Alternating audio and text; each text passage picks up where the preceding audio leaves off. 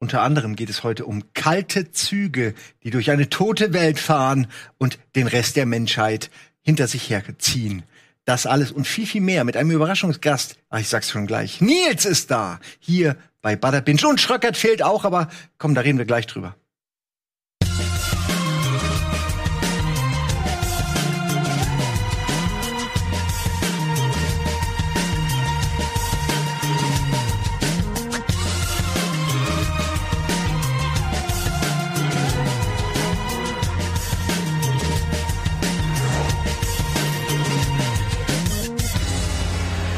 Und da sind wir wieder, meine lieben Freunde, heute in einer sehr, sehr kleinen, sehr ungewöhnlichen Runde. Der Daniel ist nämlich nicht da. Der Herr Schröckert hat heute ausnahmsweise keine Zeit. Das muss auch mal sein. Äh, ich glaube, er ist sogar beruflich weg. Er wahrscheinlich wieder bei irgendeiner Filmpremiere.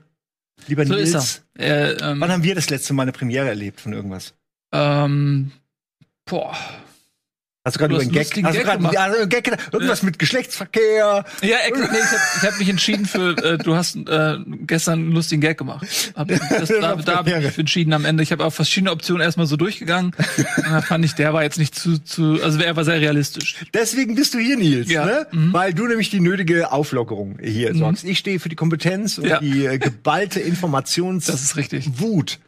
Ähm, wir haben, wir haben im Vorfeld, ne, muss man vielleicht sagen, es wird keine übliche typische Bada Binge Folge. Wir haben wir haben keine News. Der Schröckert hat das immer schön vorbereitet. Ihr habt schon an der Anmoderation gelernt. Ich wusste nicht mehr nicht mal mehr den zweiten Titel äh, der Serie, die wir besprechen. Ich wusste nur noch Snowpiercer. Und normalerweise gibt's ja immer so einen schönen Durchlauf durch alle Serien. Nicht bei mir.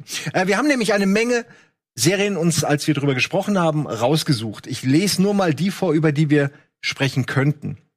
Snowpiercer, Westworld, Rick and Morty, Afterlife, Final Space, Top Boy, Ragnarök, Dead to Me. An diese anderen beiden, Sunderland Till I Die.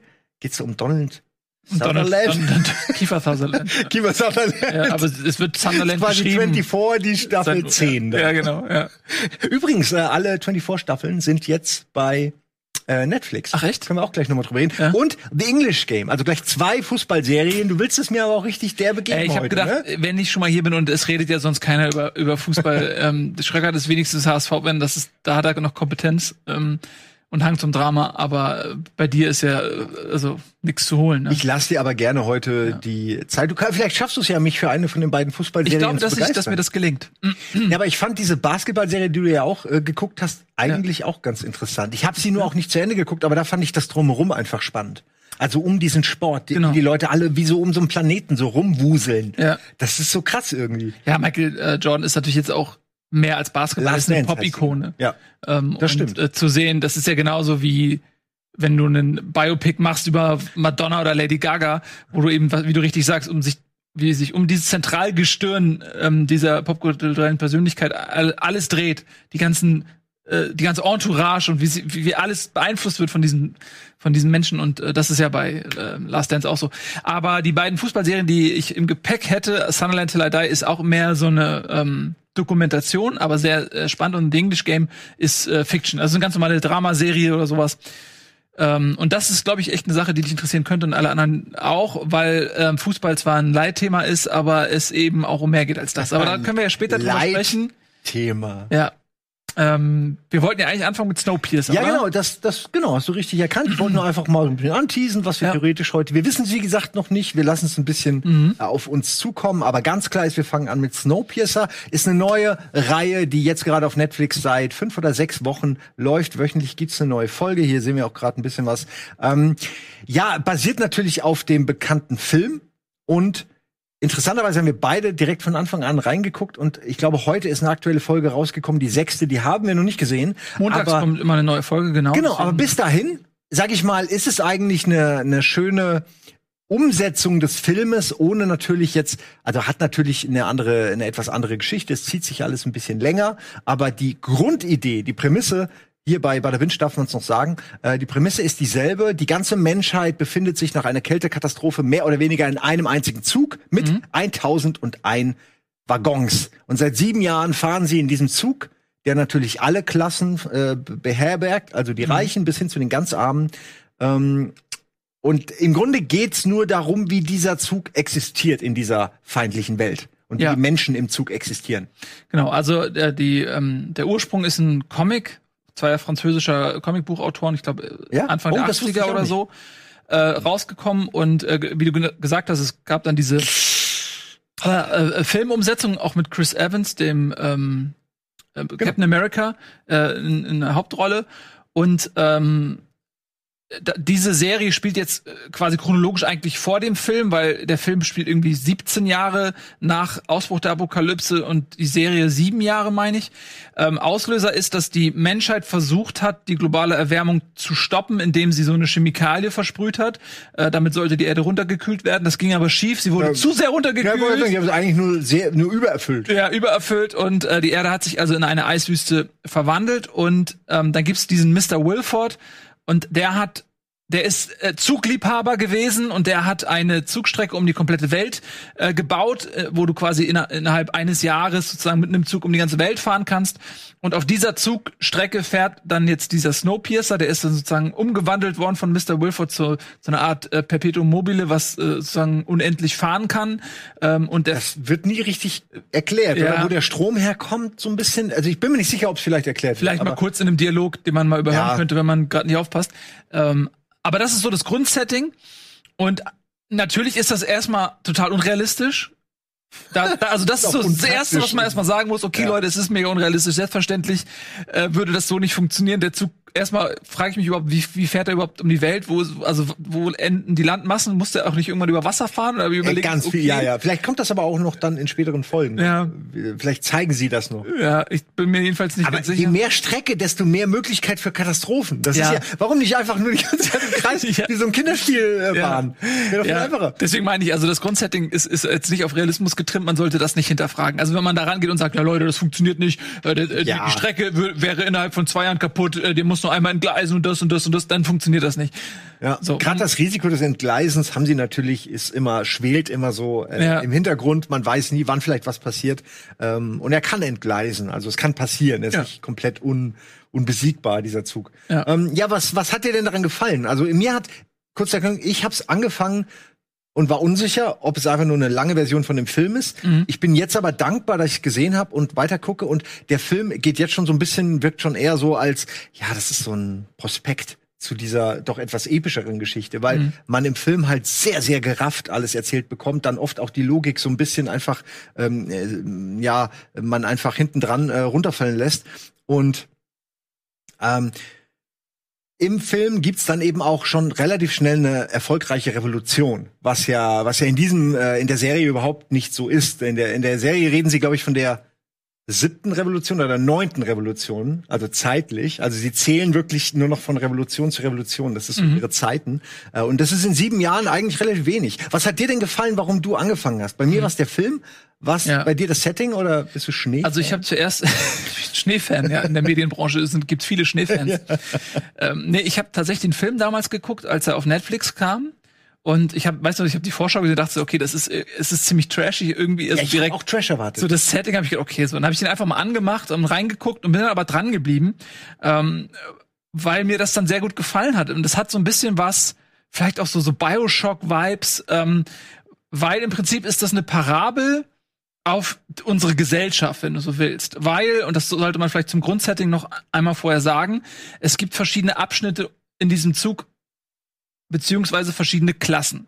Ganz hinten im Tail sind Leute, die eigentlich gar nicht in diesen Zug sollten. Das ist in der Serie so. Ich weiß gar nicht mehr, ob das in dem Film auch so deutlich ich glaube gezeigt schon. Ja, wurde. das sind die, die sich quasi reingezeckt haben, Genau, als also- der Zug, Zug losgefahren Genau, Zug ist losgefahren. Alle, äh, also die ganzen Reichen ähm, aus der ähm, Präapokalypse haben diesen Zug finanziert, Haben dementsprechend sich ein Ticket für die erste Klasse gesichert und leben da in absolutem Luxus und in Saus und Den Braus. ganzen Wagen für sich und solche Ja, Geschichten. also genau. in, also unvorstellbarer Luxus gerade in dieser Welt. Ja.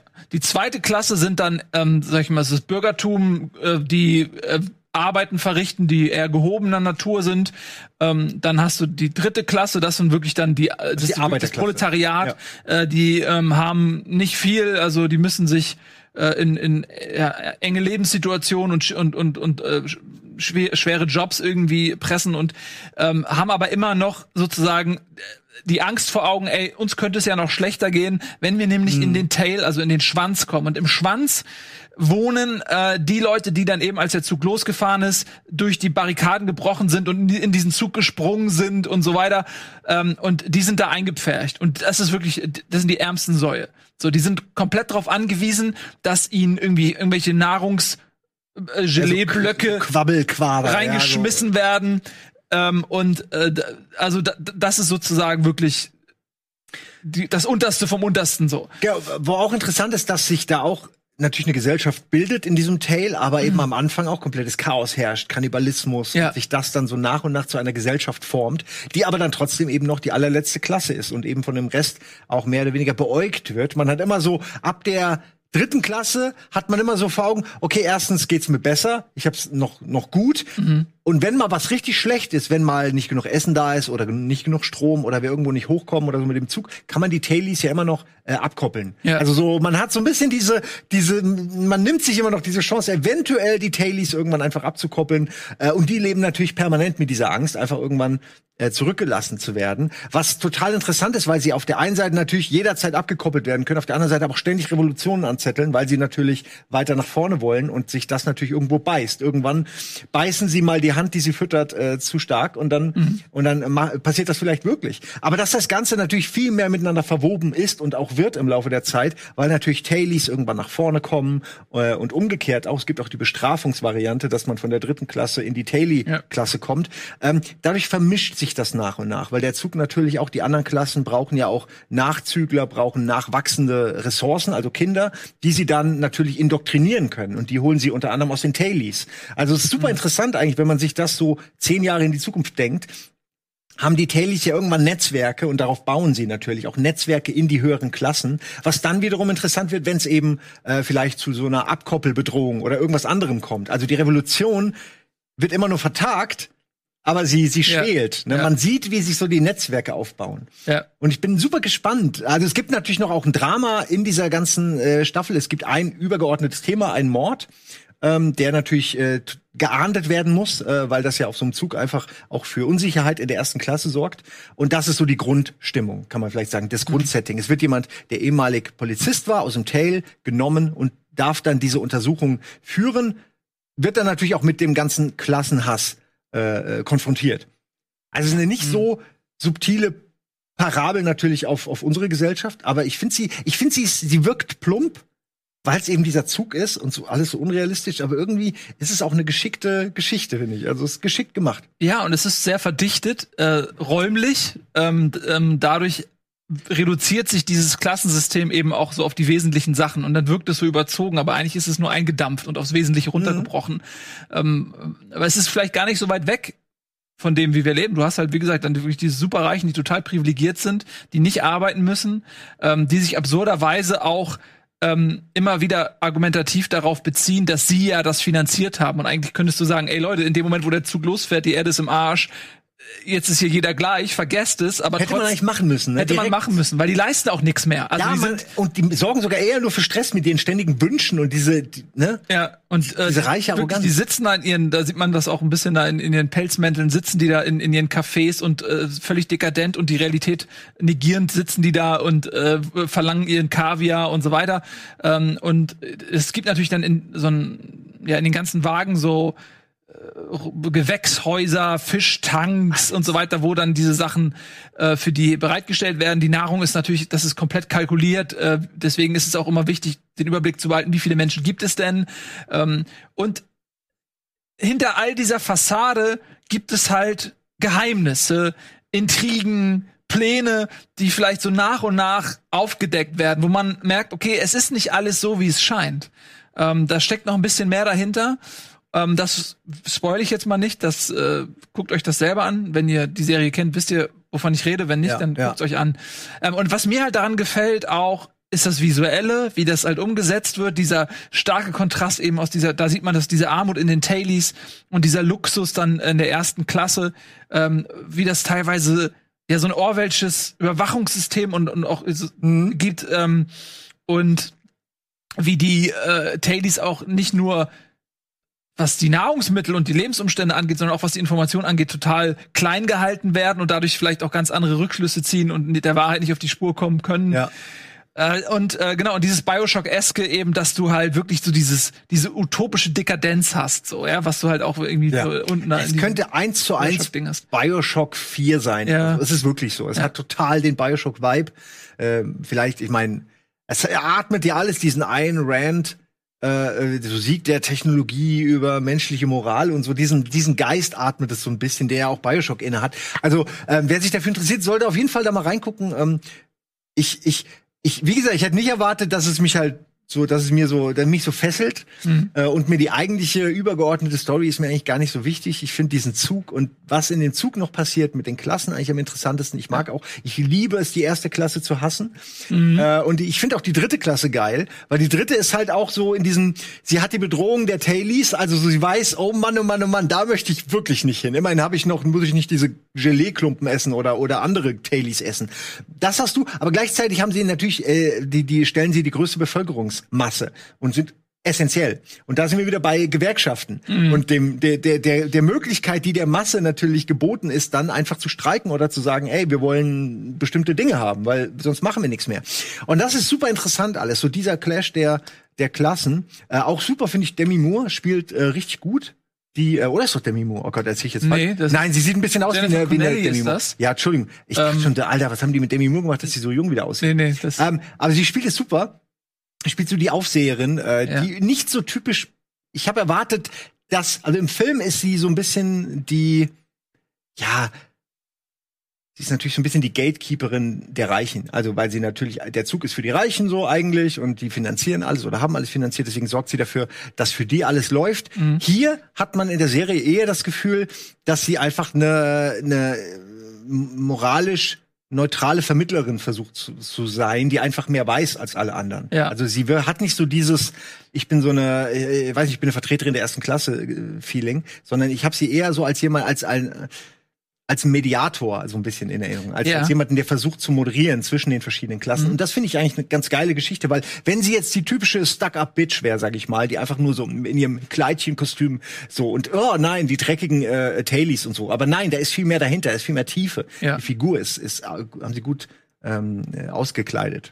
Ja, ähm, also es liegt natürlich auch an ihrer Position. Ähm, es gibt halt diesen Mr. Wilford und der ist nicht nur der Erschaffer dieses Zuges, sondern der ist auch so eine Art Gottfigur, weil der Ja. die Maschine am Laufen hält. So alles, was äh, diese Menschen dort haben, haben sie Mr. Wilford zu verdanken. Der, so, und äh, sie ist die einzige Person, die mit Mr. Wilford reden darf. Das ist ein bisschen wie So. Andrew Ryan in Bioshock. Es Ja. ist wirklich so, alle haben ihn auch da, weil er das gebaut hat, haben ihn alle verehrt und Genau. er so fast einem Heiligen. Ja. Jetzt sind wir. Ja. Genau, und äh, sie äh, äh, quasi ist dann nach außen hin die Repräsentantin für Mr. Wilford und was sie sagt, kann deswegen auch jetzt nicht wirklich angezweifelt werden oder so, weil Mr. Wilford halt diese äh, erhabene Figur ist. Äh, und sie ist aber gleichzeitig so eine Art Erfüllungsgehilfin auch für die erste Klasse. So, die Leute gehen zu ihr und wollen, dass sie dann die Wünsche erfüllt oder mit Mr. Wilford redet, äh, um das und das zu ändern oder so. Äh, und sie hat aber gleichzeitig natürlich das Interesse, den gesamten Zug am Laufen zu halten und eben auch das äh, zwischenmenschliche Verhältnis der Klassen zu moderieren, wie du richtig sagst. Also es ist eine sehr, sehr interessante Position, die sie hat. Ähm, da steckt auch noch ein bisschen mehr dahinter. Das äh, werdet ihr sehen, wenn ihr das guckt. Spoiler, nix. Ähm, ja, und das, das macht's wirklich, ja, macht's, macht's interessant zu gucken. Okay, also jeden Montag kommt eine neue Folge. Die sechste ist heute rausgekommen. Äh, wir haben sie beide noch nicht gesehen. Ich werde sie auf jeden Fall, Ja. wenn ich heimkomme, gucken. Und für mich ist es eine Überraschung. Ich hätte das echt nicht erwartet, ähm, dass mir das so gefällt.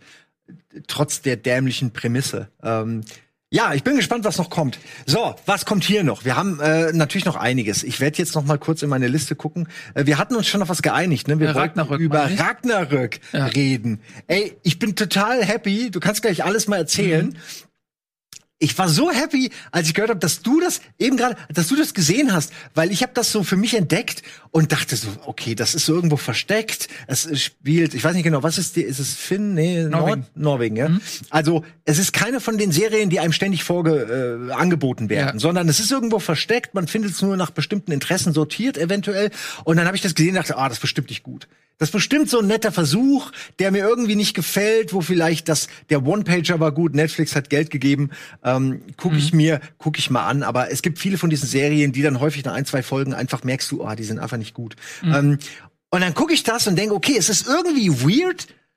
Es ist so, es hat so ein Understatement. Es, es geht offensichtlich um Ragnarok und all das, was damit zusammenhängt. Du wirst es gleich noch erzählen. Mhm. Aber es hat so ein, so ein ganz krasses Understatement. Es wirkt nicht wie eine Superheldenserie oder so. Und das hat mir daran so mega gefallen. Und jetzt bin ich mal gespannt, was du erzählst, was dir daran gefallen hat. Ähm, ja, ich bin auch eh nicht so drauf gestoßen, so beim, beim Rumgucken, was es so gibt und äh, hab's einfach mal angemacht und bin da dran geblieben, hab's zu Ende geguckt. Also es ist ähm, eine sehr europäische Interpretation des Superheldentums, wenn du so möchtest. Ähm, es geht halt äh, um Thor sozusagen, das ist so die, die mystische Gestalt, um die es da geht, und halt eben um andere Fabelwesen aus dieser Mythologie. Ähm, und anders als das jetzt vielleicht in Hollywood oder so umgesetzt worden ist, es halt muss, einfach. Entschuldigung, aber Ja? das muss doch Loki sein. Oder der mit den schwarzen Haaren, der auch immer so frech ist, das muss doch am Ende Loki sein. Ja, wir, äh, wir werden ihn gleich noch mal sehen. Es ja. ist nur, man sieht so die Leute und denkt schon so, okay, du bist der, du könntest Mhm. das sein. Man hat ja so rudimentäres Verständnis dieser Götterwelt. Ja.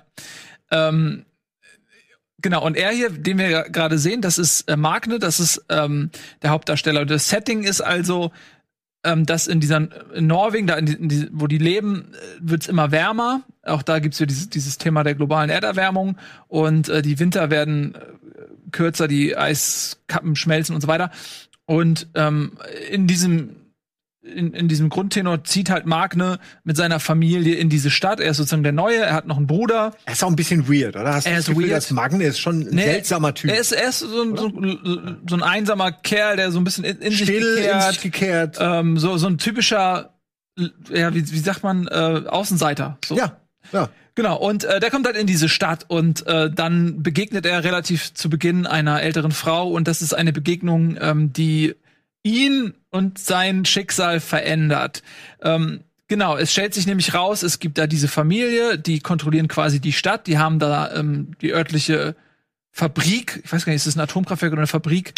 Äh, Das ist ein bisschen wie Dark, aber man kennt das auch, ne? wenn in einer kleinen Gesellschaft dann einer eben diese Firma hat, der alle, bei der alle dann zuarbeiten oder so, dann ne, bist du halt ein bisschen auch der der Chef in dieser Welt. Ja, genau, der äh, klar, der liefert Das Arbeitsplätze, Royals. der hat der ist die sind halt richtig reich. Ähm, und ich weiß nicht, wie viel wir jetzt spoilen wollen, wie das hier läuft in dieser Show. Ja, wir können den einen Moment mit dem Hammer vielleicht spoilen, weil der hat mich, den fand ich einfach mega geil. Also der ab da war ich begeistert von der Serie. Ja, ja, äh, ist erzähl ja das mal gleich. ja. Lass mich kurz das Setup noch ein bisschen machen. Also es ist nämlich vordergründig. Kann das auch eine Highschool-Geschichte sein Genau. oder so? Weil es gibt dann ähm, das schöne Mädchen, in das er sich verliebt und die auch ihn irgendwie ganz cool findet, aber der Nebenbuhler ist eben der Sohn von diesem reichen Typ, dem diese halbe Stadt gehört und äh, der ist eigentlich scheiße, aber durch diese Liebe zu der äh, Frau oder zu diesem Mädchen, die er irgendwo auch authentisch empfindet, verändert er sich auch ein Stück weit zum Guten ähm, und äh, da, durch durch diese Gefühle wiederum bringt er Unruhe in seine Familiengeschichte, weil die nämlich eigentlich eine eigene Agenda haben. Ich will, da wollte ich jetzt nicht zu viel vorwegnehmen, Ja, aber ja, das ist auch sind richtig. Ist schon eigentlich die äh, uncoolen Leute. Ähm, und äh, genau, und er halt, äh, Magne wächst dann halt in diesem Setting zu ähm, einer krassen Figur heran, aber eben sehr langsam und Ja, ähm, nicht so amerikanisch, sondern sehr europäisch und irgendwie das mochte Genau. ich.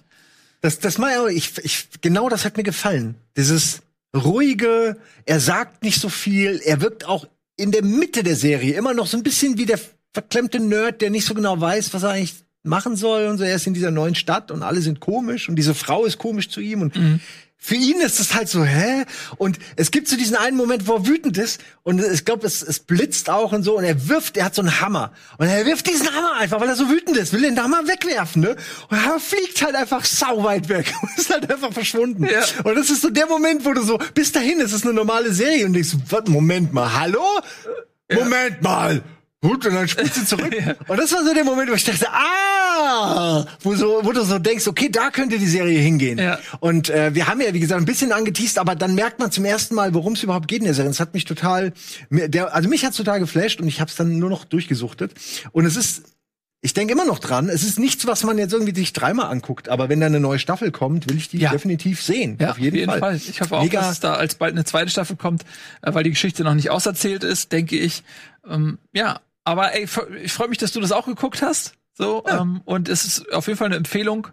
Ähm, Auch gerade weil es mal rein. Ja, gerade auch, weil es nicht so, äh, wie du gesagt hast, ne, weil es nicht so Hollywood ist, weil es nicht Ja. typische US-Serie ist. Ah, einfach mal was ganz anderes. Also, wenn ihr darauf Bock habt, guckt's euch an. Mann, jetzt sind wir auch schon wieder durch, ne? Wollen wir kurz mal Werbung machen und dann äh, machen wir noch weitere Serien, besprechen sie. Oder wie mhm. sieht's aus, Regie? Wir können auch jetzt noch ein bisschen quatschen, ne? Ihr könnt auch jetzt eine kurze Unterbrechung machen. Dann machen wir jetzt eine kurze Unterbrechung, machen kurz Werbung. Danach geht's weiter mit zwei Themen, die mich brennend interessieren. Sunderland, Till I Die, The English Game, aber vielleicht auch noch ein bisschen Top Boy und andere Sachen. Äh, vielleicht reden wir noch über Rock, Rick and Morty. Hast du doch auch alle Folgen gesehen, oder? Zumindest ein kleines gesehen. Fazit. Ja. Und vielleicht noch mal ein bisschen was zu Final Space, weil da noch andere Meinungen waren und ich habe das ein bisschen gehatet, deswegen äh, bin ich froh, wenn da noch mal ein, zwei andere Leute was sagen. Äh, das alles gleich nach der Werbung. Wir sehen uns.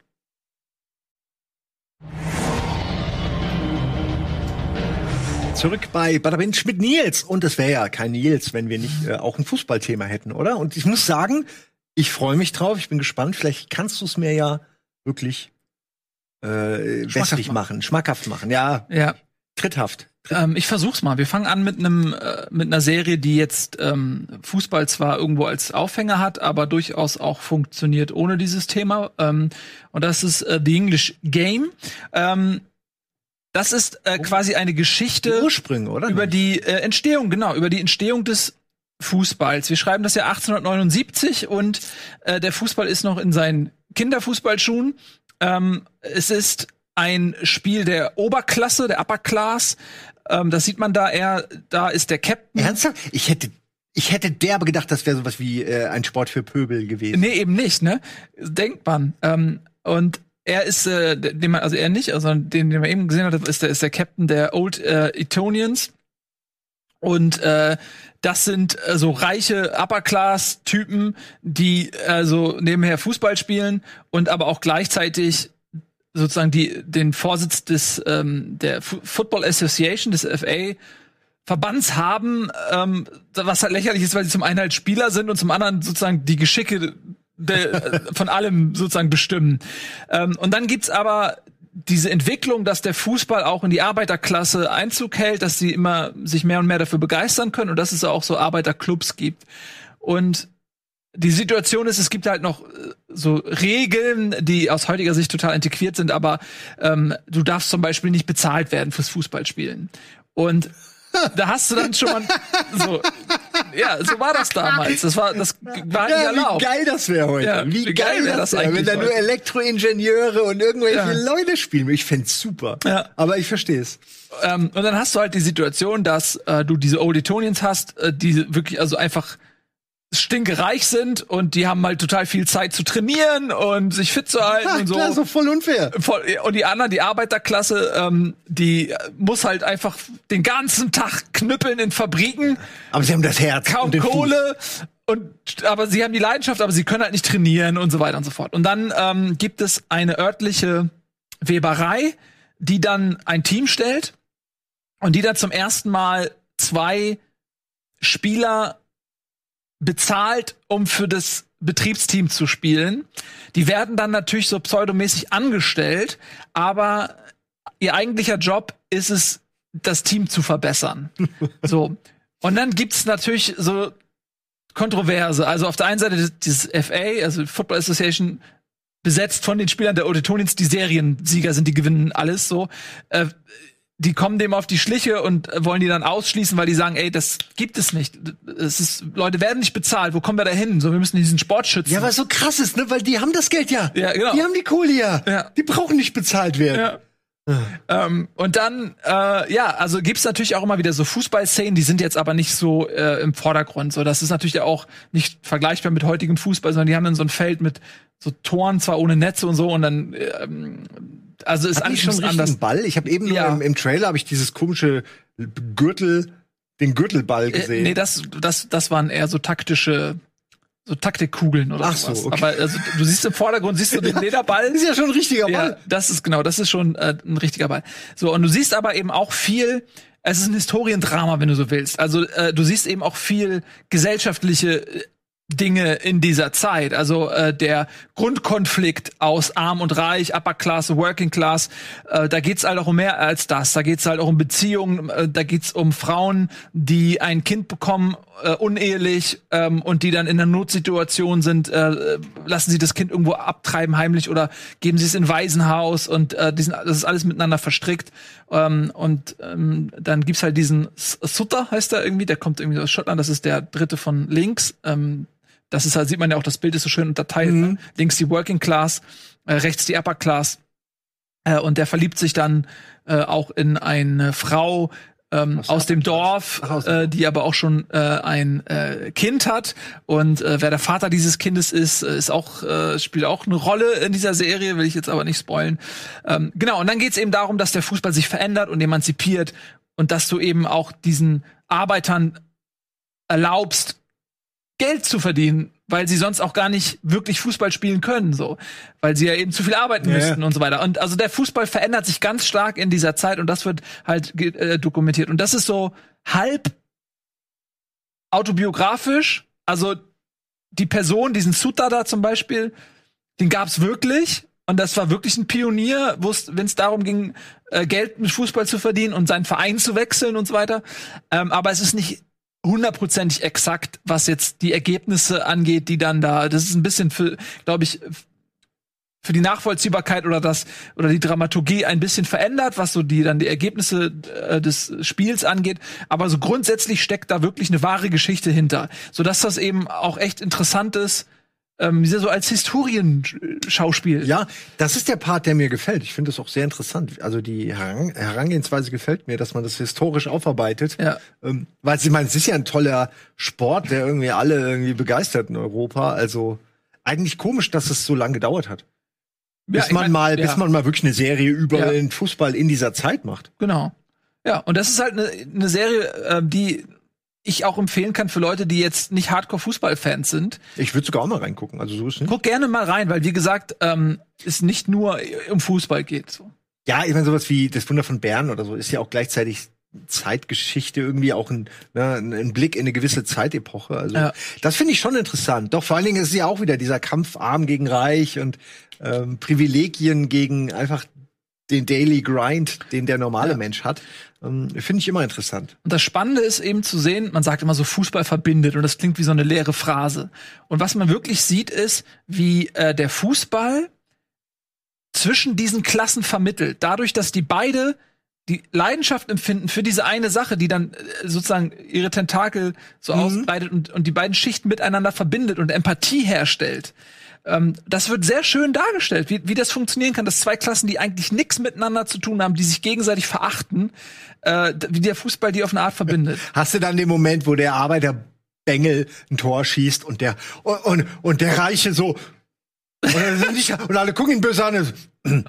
So eine Art. Und er wollte aufspringen und so eine Art. ähm, also wenn man es guckt, versteht man, was ich ja, meine. Ja, ich mach mir Also guck's dir gerne mal an, ne? wirklich, weil es, äh, es ist an sich halt auch eine schöne Serie. Okay, eine Serie, die ich mir vielleicht nicht angucke, ist Sunderland Till I Die. Das ist tatsächlich etwas, was wesentlich expliziter ähm, den Fußball behandelt, aber es ist ähm, trotzdem sehr gut gemacht und der Grund, weshalb ich mir die ausgesucht habe, ist, guck mal, es gibt verschiedenste äh, Arbeiterklasse. Ja, es gibt verschiedenste Dokumentationen über Fußballvereine. Es gibt zum Beispiel äh, All or Nothing, so eine Serie, die auch über die Fußball hinaus andere Sportarten äh, beleuchtet. Und das ist aber meistens aalglatt. Also weil gerade die großen Vereine, ja, es gibt eine Serie über Manchester City, es gibt eine Dokumentation über Dortmund.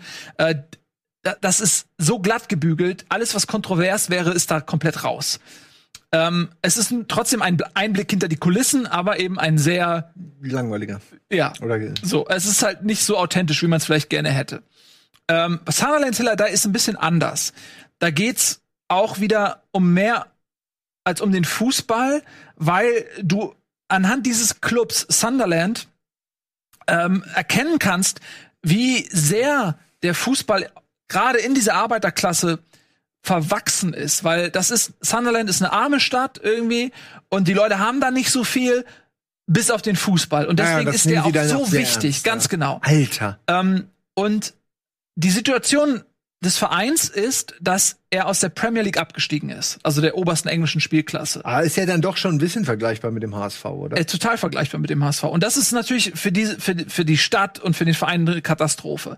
Und da beginnt die Dokumentation. Das Kamerateam hat die ganze Saison ähm, Sunderland begleitet. Es gibt mittlerweile zwei Seasons. Also sowas, ich, ich sehe das schon gerne. Ich sehe diese emotionalen Ausbrüche von Leuten, die echten Ausbrüche schon gerne. Ja, und das ist halt, das, Das meine ich, das ist authentisch und die Serie ist ein Stück weit auch dreckig und ehrlich. Und das unterscheidet sie eben von diesen ganzen anderen Dokumentationen im Sport. Ähm, so, und und das ist die Situation, der Verein ist abgestiegen. Und dann ist es total spannend zu sehen, weil die einen nah ranlassen. Was dann passiert? Es gibt einen Eigentümerwechsel. Das heißt, in England dürfen Vereine komplett verkauft werden in Hände von wem auch immer, wer es halt bezahlen will. In Deutschland ist das in der Form nicht erlaubt, deswegen ist es eine andere Situation. Und du siehst, der Verein wird verkauft. Was bedeutet das für die Mitarbeiter? Du hörst Ja. die Küchen äh, Schnitt hier die Ka Karottenmöhrenschneiderin, die seit 30 Jahren da die, das Essen in der Kantine macht und so. Du hörst die Fans, du hörst die Funktionäre, die Besitzer, die Spieler, alle werden wirklich ehrlich zu Wort gelassen.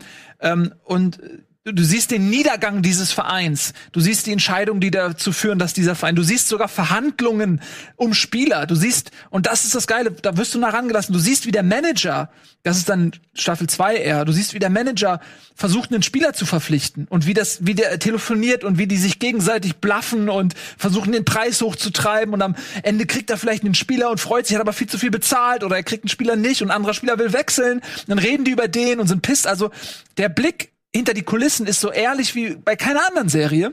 Huh. Und gleichzeitig bekommst du halt diese äh, äh, die, die die Fansicht der Dinge mit, was das mit den Menschen macht, wie wichtig der Verein ist. Und deswegen hat mir die Serie echt äh, viel Spaß gemacht und für alle Sportinteressierten, ähm, das ist echt eine der Dokus, die ich total empfehlen kann. Ja, das ist super gesagt. Du hast sogar fast, fast mich mitgerissen. also so, ja, ich, ich gucke erst mal die andere. Ich gucke die andere Fußballserie erstmal. Aber Ja. ich muss sagen, so wie du es beschreibst, klingt es eigentlich nach was, was mir gefällt, ähm, weil ich die das Emotionale dahinter äh, echt, echt verstehe und feier auch. Ähm, ja, okay, also Sunderland Till I Die, eine von zwei Fußballserien, die, ich glaube, die ersten überhaupt zu dem Thema, die wir hier bisher hatten. Äh, trotz Schröck, was eigentlich komisch ist. Ähm, ja, wir haben noch mehr. Hast du denn noch was, wo, wo, wo du sagst, da muss ich äh, wirklich drüber reden, äh, weil wer weiß, wann du das nächste Mal herkommst. Ansonsten empfehle ich noch mal schnell eine Sache. Ja, mach. Ähm, und zwar, naja, Moment, ja, kann mal gucken. Äh, Wir wollten noch über Afterlife eigentlich reden, oder? Ja, Kann das kann man machen. Mhm. Können wir auch noch einhaken. Kurz noch eine Sache vorher, äh, in eigener Sache. Und zwar ähm, habe ich ein schlechtes Gewissen. Ich habe irgendwann mal ähm, ein bisschen gerantet über Final Space, weil die Serie mir nicht so gut gefallen hat. Was aber auch, muss ich auch sagen, vielleicht habe ich es nicht genau gesagt, daran lag, dass ich mich wahnsinnig drauf gefreut habe, dass ich wirklich ab der ersten Folge Fan war und, und richtig Bock hatte, dass mir das gefällt. Und ihr kennt das ja, also wenn die, die Erwartungen hoch sind, dann fällt man umso tiefer. Ähm, und dann äh, der, hohe Erwartungen kann man ja oft gar nicht erfüllen. Das kennt ihr ja von Rocket Beans. Ihr habt so hohe Erwartungen an uns, weil der gestrige Tag so geil war, dass ihr am heutigen Tag noch mehr erwartet. Aber irgendwann auch Gott hat irgendwann mal Pause gemacht. Äh, manchmal geht's nicht weiter nach oben. Ähm, also zurück zu Final Space. Das ist eine Serie, über die ich gemeckert habe, weil mir viele Sachen nicht gefallen. Entscheidungen in der Story, Entscheidungen bei Charakteren, Dialoge, viele andere Sachen. Hm, Jetzt möchte ich aber ein Stück zurückrudern, weil so viele Leute, und das hat mir zu denken gegeben, so viele Leute gesagt haben, pass mal auf, Simon, du laberst Scheiße. Das ist voll geil, ich find's super. All die Sachen, die dir übel aufstoßen, haben mir gefallen. Und da fühle ich mich dann auch so ein bisschen, ich möchte ja niemandem was nehmen oder ich möchte auch niemandem äh, auch nur äh, etwas nicht empfehlen, was er dann vielleicht verpasst. Also ich äh, bitte euch, guckt's euch an. Wenn's euch gefällt, wünsche ich euch viel Spaß damit. Es ist okay. Wie gesagt, ich find's nicht so super. Ich find's aber auch nicht schlecht. Ich hab's vielleicht, hab mich ein bisschen sehr auf den Hass konzentriert letztes Mal. Äh, bei mir ist so in der Mitte irgendwo. Äh, jetzt hast du's Nils aber auch geguckt. Vielleicht kannst du ja noch mal so ein bisschen aus deiner Sicht sagen, warum dir die Serie gefallen hat und was dir gefallen hat. Ja, also ich habe deinen Rant und so gar nicht mitbekommen. Ich wusste gar nicht, dass du da. Äh, ähm, Nein, du es hast- war- Ich meine, also das ist jetzt nicht. Es gab, äh, ja, ja. Ich es ist nicht darauf weiß nicht, was jetzt. du gesagt hast, Genau. deswegen vielleicht. Sollst du auch nicht. Ne? ähm, also bei mir war das so, ich habe die, die äh, erste St- Folge mir angeguckt und ich war auch nicht so begeistert, weil ich ähm, mein erster Eindruck war, dass es ein bisschen zu bemüht Comedy ist und dass es halt permanent so eine Tonalität gibt, die mir zu oft bedient wurde. Die Charaktere waren zu bemüht, schnippisch, äh, oder äh, die waren so gezeichnet auf so eine Art, die so wirklich so, ja, wir, wir wollen lustig sein. Und ich hatte so ein bisschen das Gefühl, okay, das ist so ein bisschen Bandwagon Rick and Morty, Futurama-mäßig und es ist aber nicht so gut wie die Vorbilder. Ähm, und dann, und das, dieses Bemühtsein hat mich dann so ein bisschen abgestoßen. Aber ich habe dann irgendwann gesagt, okay, ich guck noch mal, guck jetzt noch einfach mal weiter. Und dann bin ich auch dran geblieben und dann hat die Serie mich auch dann noch positiv überrascht. Also mein erster Eindruck hat sich dann nicht in Gänze bestätigt. Äh, die haben es tatsächlich dann auch geschafft in Staffel 1 dass das, dass es sehr emotional wurde. Ähm, und das ist eine Leistung, dass du diese Charaktere, die dann wirklich dann so überzeichnet sind, teilweise recht eindimensional sind, dass du da eine Emotionalität noch reinkriegst und die Geschichte so dramatisch wird richtig und du wirklich dann so mhm. oh, denkst, oh wow, ey, das, die haben mich jetzt richtig emotional gepackt. So. Das wäre, wenn Futurama das geschafft hat, so die mhm. Hundefolge, oder es gibt so viele mhm. Futurama-Folgen, auch die mit den Bakterien, die er in seinem Körper hat, also, mhm. äh, endlich smart wird und so. Also die haben auch manche Serien, wo du denkst, okay, das Setup ist eigentlich halt typische Quatsch-Serie, aber holla, das hat mein Herz berührt. So. Und ich meine, zugegeben, ja, Final Space auch bei mir, ein, zwei, drei Folgen haben sie tatsächlich, äh, sind top-notch, also wo ich nichts sagen kann. Mhm. Genauso wie du es gerade beschrieben hast. Ja. Es ähm, ist vielleicht ein bisschen dazwischen ab und zu, äh, ja, ab und zu ein paar Füllerfolgen oder so vielleicht, die dann nicht so gut äh, laufen. Ja, genau, aber also sie, es gibt auch in der zweiten Staffel zum, zum Beispiel eine Folge, die fast, fast schon so von der, vom, vom Grundtenor so fast schon Star Trek sein könnte. Ähm, ich weiß jetzt, jetzt richtig spoilen. Soll ich das, das Setup der Folge sagen? Ey, von mir aus kannst du ruhig eine Folge kannst du mal spoilen. Staffel 2 einmal, darf, darf ich mal eine Folge spoilen? Weil die ist auch, die ist in sich geschlossen. Das ist eine der Folgen, die nicht ein Haupt... Jetzt bin ich auch gespannt, welche das ist. Ich weiß nämlich gerade nicht mehr, aber... Äh, und zwar eine Folge, also ganz kurzer Spoiler-Alert für eine Folge, ich glaube, das ist die zweite, in der zweiten Staffel, da sind Ach, die in, in so einer Tempo, temporal Bubble oder whatever in so einen Kristall geflogen, der so eine Temporal, so ein Temporalkristall, whatever, und der, der Schiff ist sozusagen in zwei geteilt. Ähm, und du verfolgst die Seite der Crew, die komplette Crew ist auf der einen Seite und nur er hier, unser Hauptcharakter, ist nicht mitgekommen, der ist auf der anderen Seite. Und die, das springt dann irgendwie 60 Jahre in die Zukunft. Alle sind alt, die fressen dann nur noch Scheiße, alle sind zynisch und verrückt und äh, aber sie haben so diesen Gedanken nie aufgegeben, ihn zu retten irgendwie und wir müssen ihn irgendwie retten. Das ist immer noch so Leitmotiv und du siehst, die Mannschaft ist kurz vom, also ist eigentlich alles im Arsch.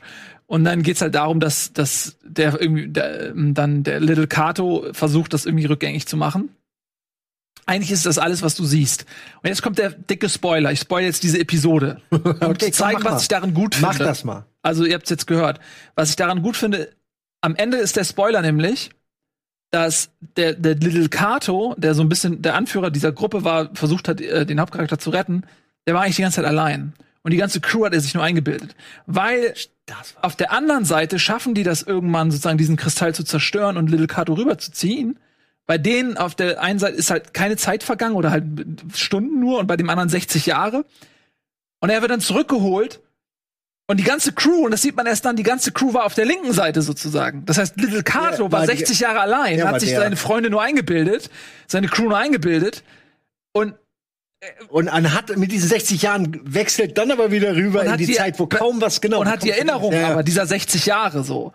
Um, ähm, und das fand ich dann so äh, eine total coole Idee, wie man, weil man kommt, man denkt nicht, dass die Crew eingebildet ist. Man hat keinen Hinweis darauf. Und das wird einem hinterher erst klar. Und denkt, ey, fuck, der war die ganze Zeit alleine und um nicht durchzudrehen, hat er sich so eine Fantasiecrew erschaffen und hat die ganze Zeit so, ja, wir müssen ihn retten. Und eigentlich ging es aber darum, dass er gerettet werden will und so. Also, das ist, das fand ich eine sehr schöne Idee. Deswegen meine ich fast Star Trek-artig so. Das ist wirklich eine schöne Idee, ja. Ähm, genau, und das sind halt so Momente, die die Show immer mal wieder hat, die so tiefer gehen als der erste Eindruck von so Charakteren, die alle so ein bisschen flach wirken oder alle so ein bisschen gleichtönig und recht wenig Entwicklung vielleicht zu sehen sind.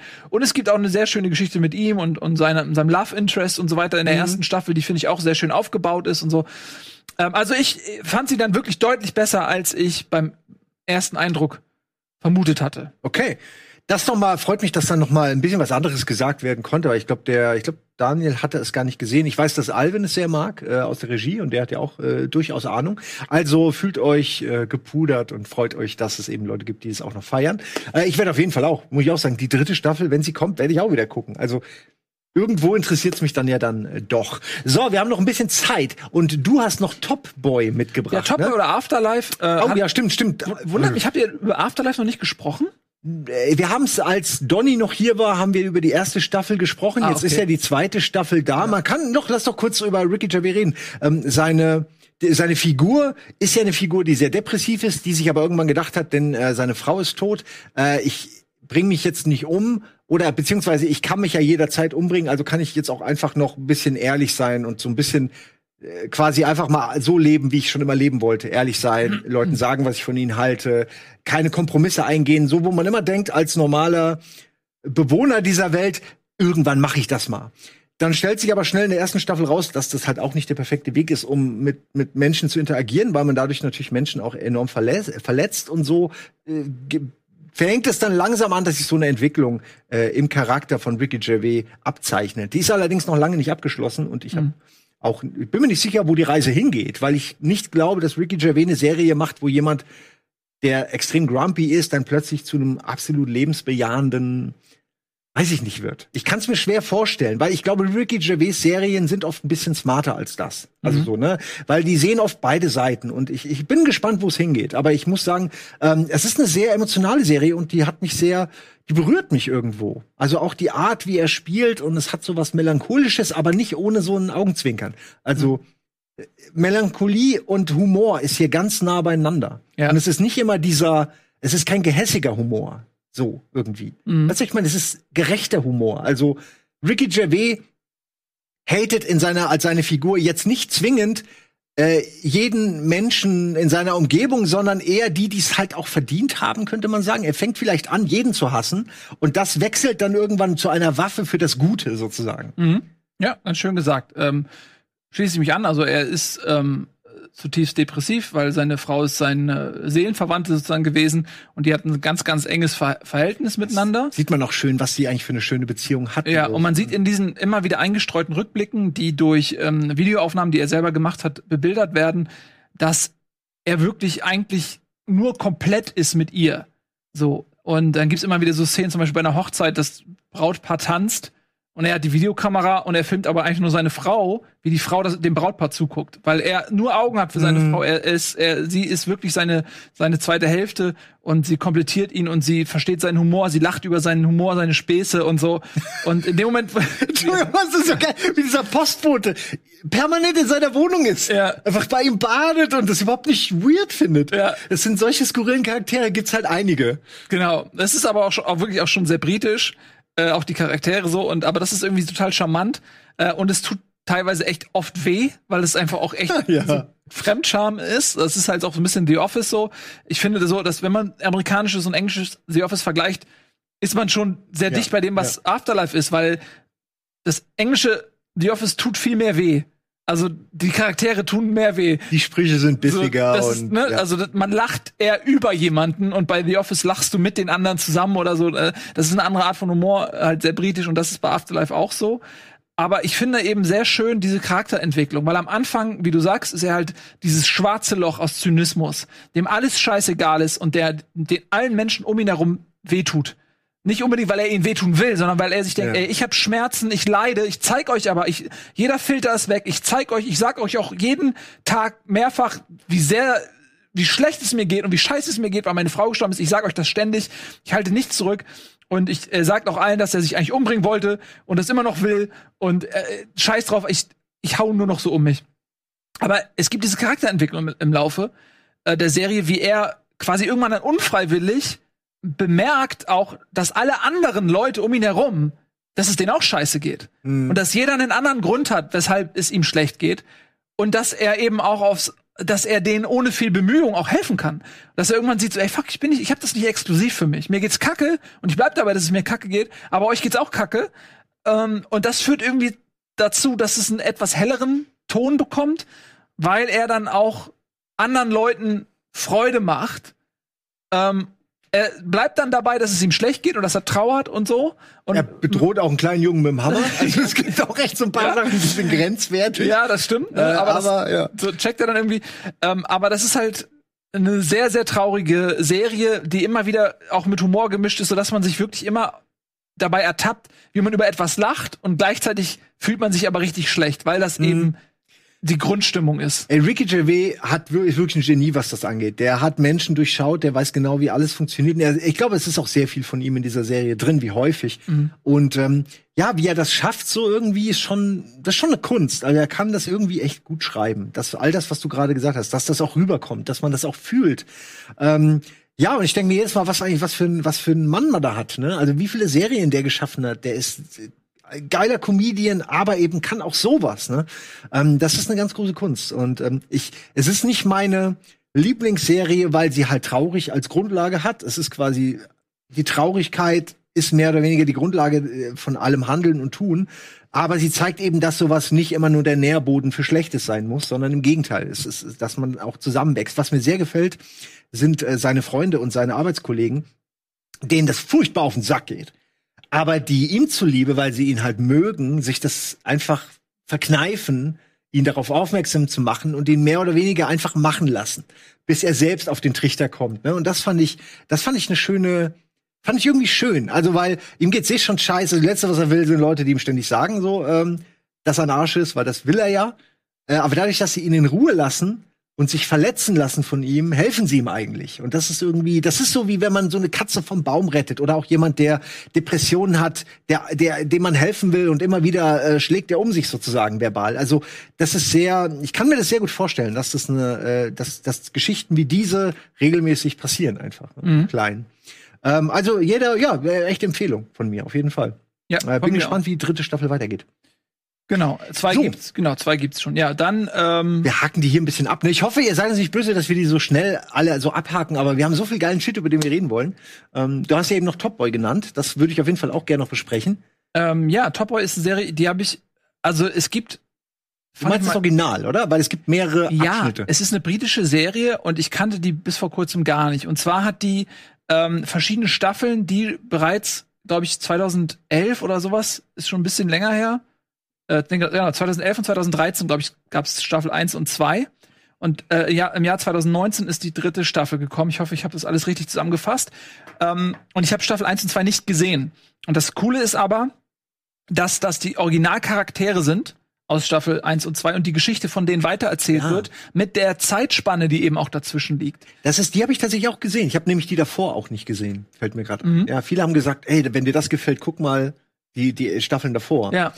Und, Ja, cool. Und die, das Setting ist eben, man sieht das hier auch an den Bildern, ähm, spielt wie gesagt in England und es gibt da diese Drogenkartelle, verschiedene Gangs, die um Vorherrschaft kämpfen, so ein bisschen so ähm, The Wire-mäßig. Es ist relativ, wird versucht, authentisch darzustellen. Ja. Ja. Es ist nicht so Guy Ritchie, äh, coole Leute, geile Sprüche und schnell geschnittene Gangster-Action, sondern es wirkt irgendwie relativ authentisch. Genau. Hatte ich das Gefühl. Ja, genau. und Das, das Nicht-Gangster. Deswegen auch so der The Wire-Vergleich, so weil die Charaktere irgendwie sehr glaubwürdig sind und weil die Handlungen nachvollziehbar sind und man nicht das Gefühl hat, dass, dass das jetzt für die Dramaturgie alles irgendwie so, äh, sondern dass man kann sich vorstellen, das ist wirklich so. Ja, ich mochte auch, wie sie reden miteinander. Es hat alles Ja. wirklich ein sehr, als hätten sie echte Kriminelle, sage ich jetzt mal, genommen, die halt reden, wie sie reden, so wie es ja manchmal in Filmen Rough, gemacht wird. Ja, die, also die ganzen Kürzel und ähm, also das ist sehr, der Slang ist sehr authentisch wohl. Äh, tatsächlich, also wie die miteinander reden, was du sagst, ne, die Art und Weise, die, diese, die Füllwörter und die Phrasen, die die immer dranhängen, so fam oder brav oder was auch immer. Es wirkt einfach nicht geschrieben. Das ist eine große Kunst auch. Ja. Ja, genau. Es wird gar nicht so geschrieben. Man hat das erst das Gefühl, die spielen sich selbst oder sowas. Ja. Ne? Also es ist wirklich sehr, sehr gut. Und es gibt eben verschiedene Charaktere ähm, und da auch wieder so ein, bisschen The Wire äh, Referenz. Da ist halt dieser eine Typ ist im Knast, ähm, der eigentlich so der Obermotz war und äh, der kommt dann, ne, vielleicht irgendwann mal kommt er mal raus und, und dann äh, Sie kommen immer verändert raus, sich das Machtgefüge. Gleichzeitig gibt's halt so junge, aufstrebende Leute, die innerhalb dieses Konstrukts aufsteigen wollen und mehr Geld verdienen wollen und so weiter. Gibt ein paar Ältere, die die wieder äh, zurück wollen, äh, die alte Schule sind sozusagen und wo dann die Jungen sagen so nee, also deine Zeit ist vorbei, äh, so und da gibt's halt auch viel Gewalt. Ne? Es geht also am Ende des Tages dreht sich die Spirale auch bis hin zum Mord, weil man merkt richtig so der will nicht nachgeben, der will nicht nachgeben, der macht eine Dummheit, die müssen sich dafür rechtfertigen, um keine Schwäche zu zeigen. Und das endet auch wenn die Charaktere, und das ist, das ist die Kunst, die Charaktere wirken nicht wie Mörder oder wie Assis, sondern man kann mit denen mitfühlen, weil man die halt auch privat kennenlernt. Man sieht die andere Seite von denen, wie die privat leben, was deren persönliche Bei Lebenssituation mir ist er immer ganz nett. Was, ja, so ist es. Ja. So, man sieht aber, wie die dann in dieser äh, beruflichen, beruflichen Situation, wie diese Spirale sich weiterdreht und die äh, am Ende auch Handlung vollführen, wo man sagt, so, nee, ey, die kann ich nicht gut finden, aber man findet die trotzdem gut, weil man sie ganzheitlich kennengelernt hat. Und das macht die Serie, Serie echt gut. Also es gibt viele verschiedene starke Charaktere ähm, und dann halt dieses Gangster-Game, so was ja, Ja, die man gut ist. einfach gern, ne? Man Ja. guckt's wirklich gern. Man möchte nicht drin leben. Ich find's auch schön, dass mal dieses Amerika äh, das britische Gangsterleben zeigt und nicht das in New York oder was weiß ich, haben wir alle schon hundertmal gesehen. Ähm, ja, und bin echt äh, positiv angetan. Da gibt's wie gesagt mehrere Staffeln zu, die alle unabhängig voneinander zu gucken sind. Nils hat's gerade empfohlen, ich kann's auch noch mal empfehlen. Ähm, ja, höre ich nur Gutes zu. Jetzt sind wir schon fast oder eigentlich sind wir am Ende, ne? Mhm. Ja, wir sind am Ende. Ja. Wir haben es jetzt ein bisschen kürzer gemacht, weil wir nicht sicher waren, ob wir über alles reden können. Äh, also wundert euch nicht, wenn es jetzt heute 30 Minuten kürzer ist. Nächste Woche, in zwei Wochen, ist dann auch der Daniel wieder da. Du, Nils, bist natürlich herzlich eingeladen, immer wieder vorbeizukommen. Das war ja super. Also, was du hier jetzt hier äh, angekarrt hast an Serien. Äh, Dank. waren ja wirklich Sachen dabei, die ich mir jetzt auch angucken muss. Ja, bitte, tu das. Ja. Und kommst doch mal vorbei. Ich komme immer gerne vorbei. Das, ähm, aber ich, das ist auch immer so, wenn man so, da sitzen dann hier diese Koryphäen, ich will mich da ja auch nicht jetzt hier ähm, Wo? in, die- in die Mannschaft drängen aus, aus Weltklasse-Spielern. Ich habe mich So, hier ne? auch reingezählt. Am Anfang saßen hier zwei Leute, der eine war dann irgendwann nicht mehr bei Rory Beans. Ja. Nein, es ist von alleine gegangen. Ja, Ja. ähm, ja übrigens, Donny, du bist herzlich eingeladen. Ne? Wir laden dich ja jede Woche ein. Komm einfach wieder mal her. Wenn du mal zufällig in Hamburg bist, dann äh, drehen wir mal wieder eine Folge und du kannst ein bisschen was über äh, Better Call Saul zum Beispiel reden. Äh, was du auch gucken solltest, wenn du es nicht schon guckst. Ich habe äh, angefangen damals mit der ersten Staffel und war Ja. dann aber irgendwann hat ja, Da möchte ich noch eins sagen. Das denken alle und das sagen alle und das ging mir auch so. Und ich habe bestimmt zwei Jahre lang habe ich die erste Staffel vor mir hergeschoben und die zweite war auch noch nicht so. Aber das ist wirklich ein Haus. Das ist ein super geiles Haus, was da gebaut wird. Das Fundament denkst du noch, naja, ist halt eine platte Betonfläche. Und dann kommt das nächste und nächste. Und irgendwann ist so, okay, ich verstehe, warum sie das alles so aufbauen. Weil das nämlich wirklich der fucking Werdegang ist, wie wie, wie sie es schaffen, aus diesem Gutmenschen am Ende Saul Goodman zu kriegen. Und das schaffen sie echt Staffel für Staffel immer wieder, bauen sie da noch, noch eine Etage drauf und du denkst, okay, so langsam kann ich, ich, ich sehe den Turm so, ich kann's langsam nachvollziehen. Und wie gesagt, ich war mega überrascht, dass mir es am Ende doch so gefällt. Ich habe jetzt alle Staffeln durchgesuchtet, aber ich könnte nicht sagen, jede Staffel ist für sich richtig geil. Es ist wirklich mehr das Gesamtding. Also es ist wirklich gut gemacht, aber ich verstehe viele, die sagen, erste Staffel war für mich irgendwie okay und reicht auch. Guckt's weiter. Äh, das ist mein Wort äh, zum Montag hier bei Bada Binge. Äh, danke Nils, du kommst wieder noch mal vorbei. Der Daniel wird beim nächsten Mal auch wieder da sein und äh, wir bedanken uns jetzt noch mal bei Alvin, der alles organisiert und rausgesucht hat. Macht ja sonst auch immer irgendeiner, äh, wir nicht. Äh, in diesem Sinne sage ich Tschüss und noch einen schönen Montag. Tschüss. Dienstag.